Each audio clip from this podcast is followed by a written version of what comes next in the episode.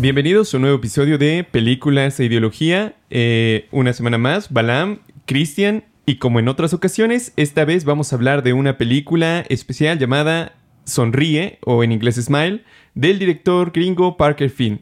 Antes de comenzar con, la breve, con el breve resumen, queremos hacer hincapié de nuevo en que esto no se trata de un análisis técnico de la propia película, sino más bien de un análisis ideológico, es decir, de las ideas que están vertidas dentro de las películas y que nos hablan un poco de la cultura de nuestro tiempo.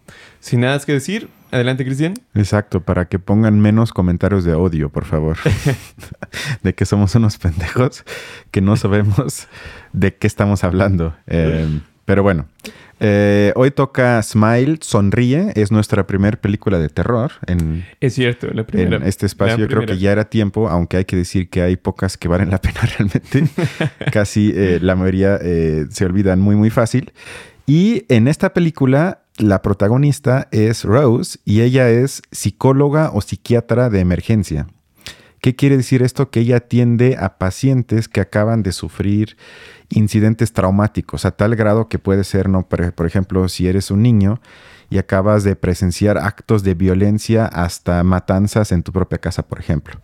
Entonces ella se encarga de ese tipo de pacientes.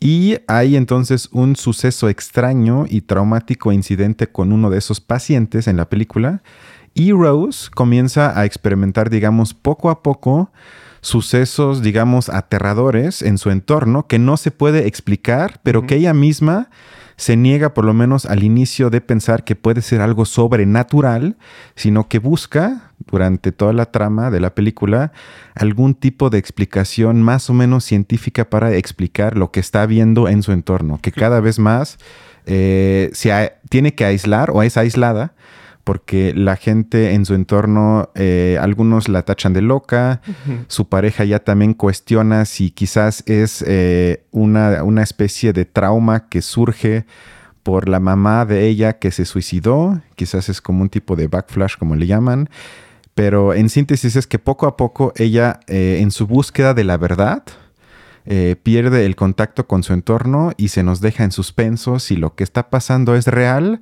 o si quizás nada más ella se lo está imaginando. Claro, porque esa es otra característica. Parece ser que en esta película se enfrentan a una especie como de espíritu que va poseyendo a las personas, pero que solamente se revela para las personas que son poseídas. El resto no puede ver, digamos, al espíritu. Y la característica, pues, es que hace a sus víctimas sonreír, ¿no? Por eso el nombre de la película, antes de morir, y eh, se suicidan. Y la persona que los observa cuando se suicidan queda como maldito y así se va pasando como una especie de cadena, ¿no? Como, como un, contagio así general. Pero es curioso justamente por ello, porque no puede ser probado porque otras personas no lo han visto.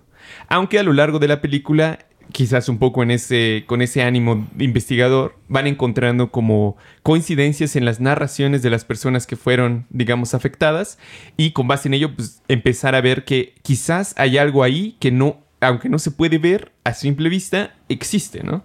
Entonces es por donde empieza como la trama de, la heroína y, eh, bueno, es todo un, show, ¿no? Eh, un espectáculo, sin duda. Pero eh, la parte desde mi punto de vista, rescatable de la cinta tiene que ver con la forma que la película nos quiere espantar, porque eh, me recordó un poco a la idea de Freud sobre lo unheimlich, es decir, sobre lo hogareño que cambia un poco y por eso se convierte en algo espeluznante. ¿A qué voy con esto? Es que este concepto de Freud, que se tradujo, digamos, como lo extraño, inquietante, eh, se ha más bien también traducido como eh, lo siniestro. Y antes de Freud, si recuerdo bien, también el filósofo alemán del romanticismo Schelling lo definía como una extrañeza inquietante. Es decir, Schelling le llamaba lo que debía de haber quedado oculto, secreto, pero se ha manifestado. Es decir, que como que resalta. Y eh, además se comenzó a usar desde Freud este término también entonces para fenómenos psicológicos como los que vemos en la película. Y esto es interesante porque hay en consecuencia un juego, se puede decir, dialéctico entre lo familiar y lo extraño, es decir, lo no familiar. Porque Heimlich en, en alemán quiere decir lo que es del hogar Y el antónimo sería unheimlich, es decir, lo que no es del hogar, es decir, lo familiar y lo no familiar. Y lo paradójico entonces, lo que se muestra creo que en la cinta, es que la fuente de pavor es lo no extraño, pero que no es al mismo tiempo una oposición inmediata con lo familiar, sino que lo que antes era familiar, entonces eh, ocupa un aspecto amenazante. ¿Cómo se manifiesta eso en la película? Es que personas cercanas a ella están enfrente de ella, incluso puede ser gente que ha visto miles de veces, y lo único que cambia, entre comillas, es que están sonriendo, se puede decir, digamos, de forma perturbadora. Y nada más por ese hecho se convierte en algo que experimentamos incluso en la sala de, en la sala de cine como algo profundamente siniestro. Y que por eso, por lo menos a mí debo decir que esas escenas efectivamente sí, pues sí, debo decir, me asustaron un poco. Supongo que a ti igual, bueno, no sé, pero sí me... Em, por lo menos sacaron un poco de onda. Pero, pero sí, digamos, está. Creo que es, está bien trabajado, sobre todo porque no necesitan poner como, excepto hasta la escena final, como un monstruo en específico, ¿no? Realmente a lo que se teme o a lo que se enfrenta es algo que no pueden ver, algo que no conocen cómo es, y realmente nunca a lo largo de la trama de la historia nos dan tampoco como señales de qué es o cuál es su objetivo. Como que son cosas que se dan por contado. Eh, platicábamos antes de empezar el, episodio, quizás pensando en si es exitoso, pues le hago una secuela sobre la historia de eso, pero la verdad no creo que vaya a ocurrir eso. Ajá, yo creo que esta parte de la locura es importante porque no es la locura lo que da miedo propiamente a, la personaje o a nosotros como espectadores, digamos. Ella lo ve, ella, ella está sufriendo con lo que ocurre, pero lo que vuelve tan aterrador a esta a, este monstruo, a, aquello con lo que se enfrentan, es que deja aisladas a las personas que, que, son las únicas que pueden verlo. En consecuencia, lo que se teme en gran profundidad no es la, el monstruo en sí, sino el rechazo social, el quedar marginado de la sociedad. Y esto, digamos, es algo que se sabe dentro de los estudios de, eh, psiquiátricos, el concepto mismo de locura nos hace referencia justamente eh, a una forma en que la sociedad señala cuál es lo normal o cuáles son las actitudes normales y cuáles son a partir de qué punto las irracionales o, las que serían como locura. Yo quisiera citar el famosísimo texto de, Foucault, de, Historia de la Sexualidad, eh, teórico francés, que justamente hace como una especie de recapitulación a lo largo de diversas etapas de la historia en Europa, renacimiento, Ilustración y época moderna, y lo que, lo que se pregunta es cómo era concebida la locura en cada una de estas etapas sociales, ¿no?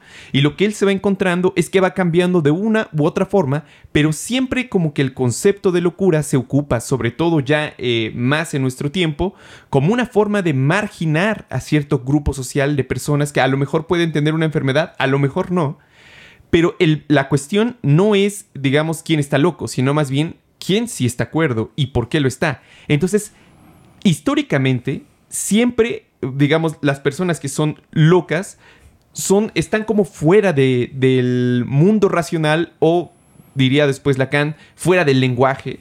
¿no? aquellas personas que no son capaces de interactuar o comunicarse con nosotros. Entonces, quedar en ese punto es equivalente a ser eh, un paria, estar expulsado de la sociedad. Entonces yo creo que la película juega mucho con este miedo, no de ser asesinado por el monstruo, sino morir para la sociedad, o sea, volverte loca. Y más, irónicamente, es una doctora que está especializada en ello, ¿no?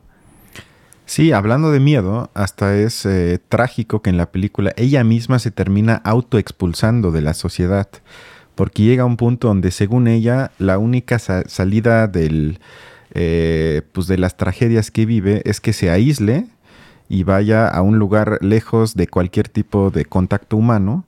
No funciona, pero ella se imagina que esto eh, es una salida y se termina, como ya dije, autoexpulsando. Y lo que me parece interesante de lo que dices es que también se abre varias veces la pregunta en la película sobre qué es real o qué es la realidad y cómo podemos tener acceso a la realidad. Y esto también es muy interesante porque desde el psicoanálisis, por ejemplo, Lacan habla de que nuestra percepción de la realidad se compone de una triada, eh, según él, de lo real, de lo simbólico y de lo imaginario. Y esto quiere decir que no es que haya una realidad a la que tengamos acceso de forma inmediata, objetiva, y entonces podamos decir esto es la realidad, sino que es mucho más complicado que esto. Eh, alguien como Zizek, y yo comparto su punto de vista, diría que únicamente a través de un posicionamiento ideológico es que tenemos acceso a la realidad. En otras palabras, que todos tenemos un enfoque ideológico con el que accedemos a los hechos, es decir, no hay algo objetivamente dado. Y en la película, la, protagonista Rose, yo siento que es tratada varias veces como alguien que cuestiona la realidad, pero la gente que no comparte sus observaciones se asumen que eh, ellos sí son de alguna forma objetivos, que ven lo que realmente está pasando sin un filtro previo. Y esto me parece que por lo menos es un engaño ideológico que no se hace explícito en la película, porque... Ajá, ¿quieres decir algo? No, no, no, termina, termina. No, nada más decir que eso conecta con otra idea, porque algo que también me resaltó en la película es que eh, yo creo que es, se puede leer como metáfora hacia ese miedo, que es otra idea de Shishe que le llama el miedo al otro. O, digamos, eh, este espíritu del tiempo que existe donde observamos al otro sujeto siempre como potencial amenaza todo el tiempo. Esto se expresa quizás en el lenguaje cotidiano con cosas como alguien tóxico. Me tengo que desintoxicar de la sociedad, de la gente, porque yo soy un ente puro que quedo intoxicado por la gente mala. O en México también está muy común asumir que el otro siempre es un peligro porque me quiere engañar, asaltar, violar, etcétera. Y creo que este tipo de miedo al otro también se muestra en la película, porque llega un punto donde Rose está tan, de alguna forma, paranoica, que cualquier persona que está cerca de ella es, es una amenaza, aunque no lo sea. Y creo que también la gente se pudo identificar tanto con la protagonista porque inconscientemente siento que en sus vidas cotidianas reales experimentan algo, obviamente no a ese grado, pero por lo menos con una tendencia similar, que asumimos que la sociedad es un lugar peligroso donde todo mundo, aunque me sea familiar, se puede convertir de un día a otro en una amenaza. Y obviamente no es algo que yo eh, diría que es positivo, pero que sí se refleja en la película.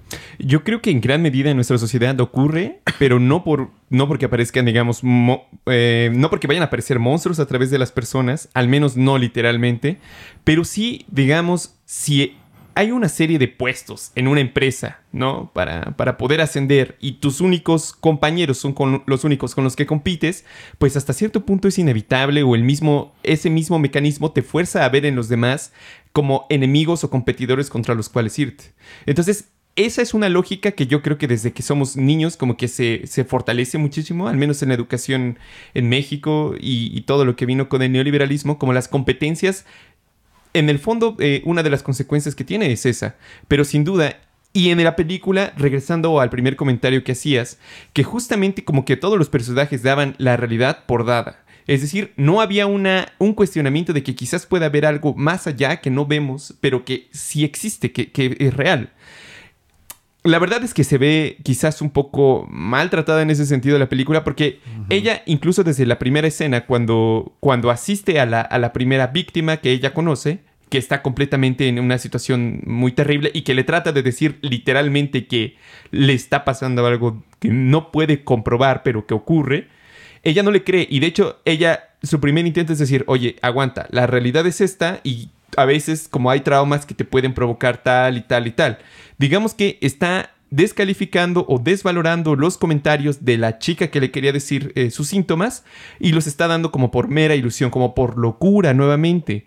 Es que regresamos a esta cuestión de que el gran miedo, creo yo, que se presenta en la película es el miedo a ser expulsado de la comunidad del lenguaje, de la comunidad de interpretación. Si no eres una persona racionalmente reconocida, todo lo que digas no va a valer realmente. O sea, no se puede sopesar en ese sentido. Algo que, por otro lado, no se debe hacer con las personas que tienen problemas, eh, eh, digamos, ya sean estos o de otro tipo mentales. Eh, de hecho, lo que recomiendan los, psiquiatras, los psicoanalistas que, que se meten más con personas o que tratan personas con problemas más fuertes, pues es que tienes que seguirle un poco el juego. O sea, no puedes de buenas a primeras contraponerlo porque, de nuevo, no existe tampoco algo contra lo que contraponer. Siempre es esta cuestión de la de la ideología, es, es algo que eh, con lo que construimos, digamos que nos es tan natural eh, tener una especie de sistema ideológico en nuestra cabeza como comer o, ir al baño, es algo que es como natural a nosotros. Entonces, necesariamente uno tiene que partir de eso, bueno, para poder comprenderlo, ¿no? Yo creo que eso es algo que la psiquiatría o en general la psicología creo que es un gran debate o, ocurre un gran debate ahí dentro. Recuerdo que eh, cuando tuve clases de psicoanálisis en la facultad, me tocó una compañera que es doctora o estaba haciendo su doctorado en psicología, y ella lo que criticaba era justamente que luego muchas veces en psiquiatría, como no tienen realmente como bases para explicar la locura, porque eso es una de las grandes limitaciones, por ejemplo, de la medicina eh, de nuestro tiempo, o sea, no existe como tal algo que te diga la locura la produce tal y tal y tal y tal proceso, o sea, eso no puede ser. Y normalmente lo que, por ejemplo, la teoría psicoanalítica dice de de la, de la psicosis es que son, digamos, modos en los que las personas eh, se, digamos, desde nacimiento son así o estuvieron formadas así. Su mundo se les presentó de esa manera y ellos entraron en contacto con la realidad de esta manera psicótica. Y no es que puedan simplemente transitar de, de su psicología a una psicología más normal, sino que ellos son formados así ya. O sea, no hay como. Es, su psique está estructurada de esa manera y por ende tratar de sacarlo no, no se puede. Entonces, esta compañera lo que una de las críticas que decía es que como no se tiene precisamente mucho conocimiento de ese mecanismo, muchas veces lo que las enfermedades mentales únicamente pueden ser clasificadas a partir de lo que la comunidad científica define en un manual. Entonces, los psiquiatras o las personas que, buscan diagnosticar esas enfermedades mentales tienen que recurrir a manuales que les dicen si cumple tal, tal, tal y tal, es esto. Y en, en consecuencia lo que se te puede dar son como eh, medicamentos para deprimir al sistema nervioso, como para mantenerte controlado, como para mantenerte sedado. Pero más allá de eso, al menos según lo que ella me contó, no hay más eso, eso se me hace complicado, ¿no? No, y como ya hemos dicho sobre cuando estuvimos hablando de otras películas, es que hasta hace no mucho, 100 años o menos, eh, la histeria de las mujeres, la gente homosexual y muchas otras personas eran abiertamente tratados como locas o locos. Es cierto, es que tenían una enfermedad que hay que curar y eran expulsados de la comunidad o de la sociedad y hoy en día eso nos parece, bueno, por lo menos a la mayoría, porque hay que decir que cada vez hay más, o por lo menos parece una tendencia creciente, regresiva, que vuelve a decir que, que sí están enfermos y que sí ocupan cura, pero digamos que...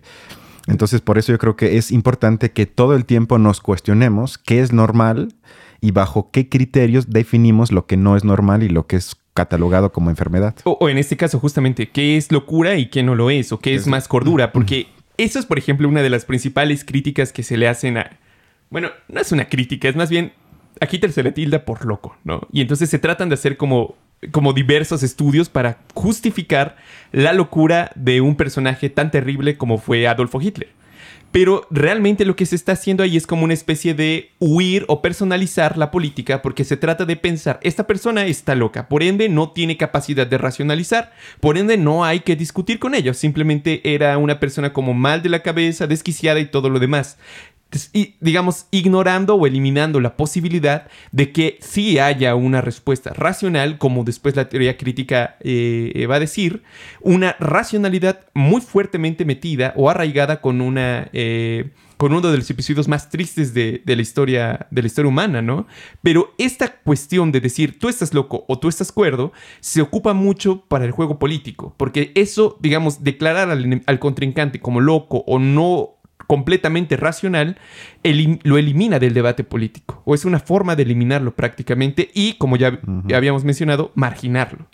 Sí, no, además, este tipo de, yo les llamaría afirmaciones que tratan de despolitizar el problema eh, a través de tratar de biologizarlo, eliminan cualquier debate que me parece que es fundamental sobre las condiciones sociales que le abrieron la puerta a alguien como Hitler, que podríamos hablar de otros, pero cuál fue la estructura social que permitió que alguien como él pueda llegar a hacer tales cosas, pues, insisto, la matanza de 6 millones de judíos, entre otros crímenes que cometió. Y podríamos hablar de muchos también, de Stalin, Mussolini y otros en la historia, que exactamente a eso iba aquí, es mi último punto sobre la película, es que el terror en casi todas las cintas que se llaman así, se nos trata de explicar o siempre se pone en perspectiva desde la mente de una persona. O pueden ser varias, pero siempre parten de la mente.